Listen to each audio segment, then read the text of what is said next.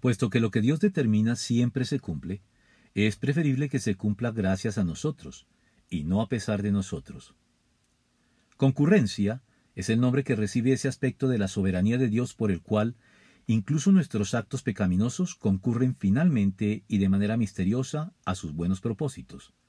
De tal manera que, sin que podamos renunciar nunca a nuestras responsabilidades ante Dios y al ejercicio de nuestro libre albedrío del que tendremos que darle cuenta en su momento, nada de lo que hagamos puede echar a perder sus planes y propósitos de una manera definitiva, ni mucho menos, pues la voluntad de Dios siempre se cumple, con nuestra ayuda y dócil colaboración o a pesar de ella, como lo comprobaron los hermanos de José luego de venderlo como esclavo.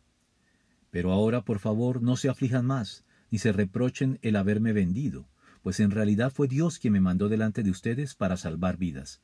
Desde hace dos años la región está sufriendo de hambre, y todavía faltan cinco años más en que no habrá siembras ni cosechas. Por eso Dios me envió delante de ustedes, para salvarles la vida de manera extraordinaria y de ese modo asegurarles descendencia sobre la tierra. Fue Dios quien me envió aquí, y no ustedes.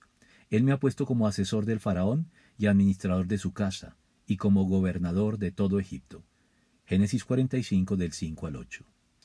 Sin embargo, es siempre para nosotros mucho más conveniente en todo sentido que la voluntad de Dios se cumpla con nuestra consciente y rendida colaboración, que a pesar nuestro y en contravía con nuestra voluntad, pues en todo este cuadro siempre será mejor ser tenidos como colaboradores de Dios que como sus opositores.